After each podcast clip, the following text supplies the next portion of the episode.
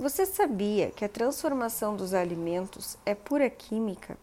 Nós fritamos, cozinhamos, assamos, grelhamos e eles amolecem, endurecem, estufam e até ploft, explodem. Sim, estamos falando dos alimentos. Ao entrar na cozinha, boa parte deles parece passar por uma completa metamorfose. Essas transformações, acredite você, são pura química. Pense na pipoca, a receita é fácil: óleo e milho na panela.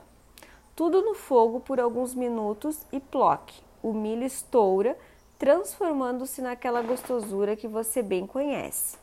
Como isso aconteceu?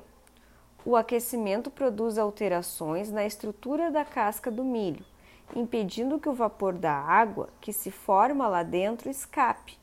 Sob pressão, o milho é transformado em um gel. Quando a pressão aumenta acima de um determinado limite, a pipoca estoura por causa da ruptura da casca.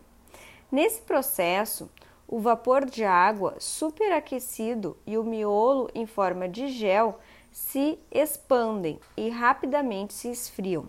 O que temos então? A pipoca uma transformação química gostosa.